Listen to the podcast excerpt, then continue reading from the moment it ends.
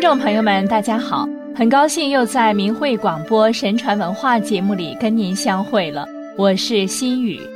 今天想跟大家探讨一下古人的言而有信。《说文解字》上说：“诚信也，二者本意相通。人言为信，是会意字。信是淡淡，最早出自《诗经》。”淡淡是诚恳的样子，《说文解字》中的“是”解释为以言约束也。古人自觉遵从言而有信的准则，指天为誓，说出的誓言就是要请天地为证，同时约束内心，真正做到言出必行。让我们来看看以下的几个成语典故。一言九鼎，说的是秦昭王十五年，秦国围困赵都邯郸，赵的使臣平原君去楚国求救，毛遂自愿同往。之后经毛遂对楚王晓以利害，楚国同意救赵。平原君因而赞扬道：“毛先生一到楚国，就使赵国重于九鼎大吕。”这里说出了毛遂一句话产生的极大力量。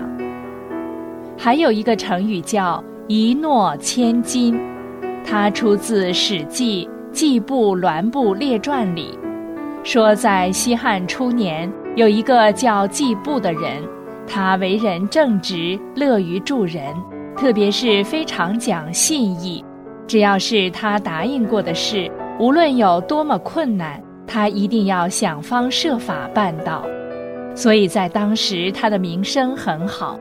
有谚语说：“得黄金千两，不如得季布一诺。”一诺千金重，体现了贤人君子的高风亮节。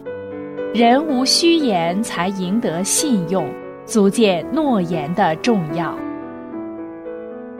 一言既出，驷马难追。则是说，一句话说出了口，四匹马驾的车也难以追上，形容话一出口便无法收回。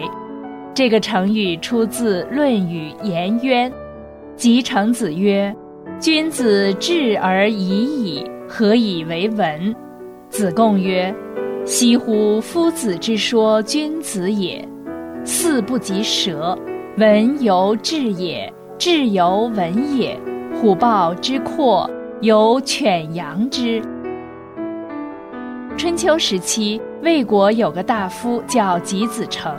一天，他对孔子的学生子贡说：“君子重视内容就可以了，为什么还要形式呢？”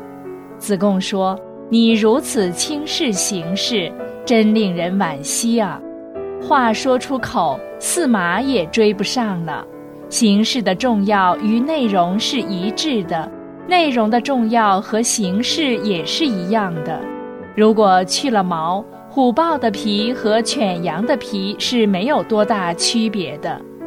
这里“驷不及舌”便是“驷马难追”的最早说法。还有一个众所周知的故事：曾子杀猪。曾子姓曾，字子瑜，是春秋末年鲁国南武城人，也是曾国太子屋的第五代孙。他十六岁时拜孔子为师，是儒家文化的主要继承人和传播者。据《韩非子》中记载，一天，曾子的妻子到集市上去，他的小儿子哭闹着要跟着去，于是母亲对他说。你先回家去，等我回来杀猪给你吃。妻子从集市上回来，曾子就要捉猪去杀。妻子劝止说：“只不过是跟孩子开玩笑罢了。”曾子说：“不能跟他开玩笑啊！小孩子没有思考和判断能力，要向父母亲学习，听从父母亲的教导。现在你欺骗他。”这是教孩子骗人啊！母亲欺骗儿子，儿子就不再相信自己的母亲了。这不是实现教育的方法。于是曾子果真杀猪煮肉给孩子吃，以兑现所说的话。再讲一个魏文侯守信的故事。战国时，魏国的国君魏文侯有一次与掌管山林的官员渔人约好了日子，要一起打猎。到了约定那天，魏文侯正在宫中与大臣们饮酒作乐，而且外面下起了大雨。时间到了，魏文侯准备前去赴约。左右大臣们说：“今天饮酒这么高兴，天又下大雨，君王要到哪里去呢？”魏文侯说：“我同渔人约好要去打猎，虽然在这里很开心，但怎能不守约定呢？”于是便冒雨去赴约。唐代诗人周谭对此赞叹道。冒着大雨怎么出去打猎呢？国君考虑的是不能失信。魏文侯并不是嗜好打猎，而是认为君王要百姓信守约定，自己必须当样板。讲了这么多故事，其实是集合了古人为我们留下的丰富的关于诚信的文化。古人把诚与信合起来使用。就是讲求诚实守信，表里如一，言行一致，既不自欺，也不欺人。人无信则不立。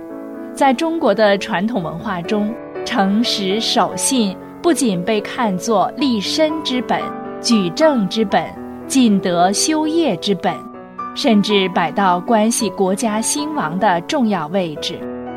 孔子在《礼记》中说：“大道之行，天下为公；选贤于能，讲信修睦。”其实，这正体现了古人顺天之命、天人合一的境界啊！环顾今天的中国人，在多年来所谓“不说假话，办不成大事”思想的荼毒下，已经不把诚实守信放在心里，人人骗我，我骗人人，结果人人都成为这种道德败坏环境下的受害者。一个不讲信用的国度，如何能长存于世界之林？如何达至真正的辉煌呢？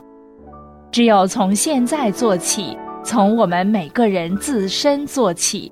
抛弃变异的思想和共产文化，努力实践古人给我们留下的一言九鼎、一诺千金的诚实守信的道德准则，回归传统正道，才是我们个人立于世间的保障，才是我们民族长久不衰、真正崛起的前提和基础。听众朋友。今天的神传文化节目到这里就结束了，感谢您的收听，我们下次时间空中再会。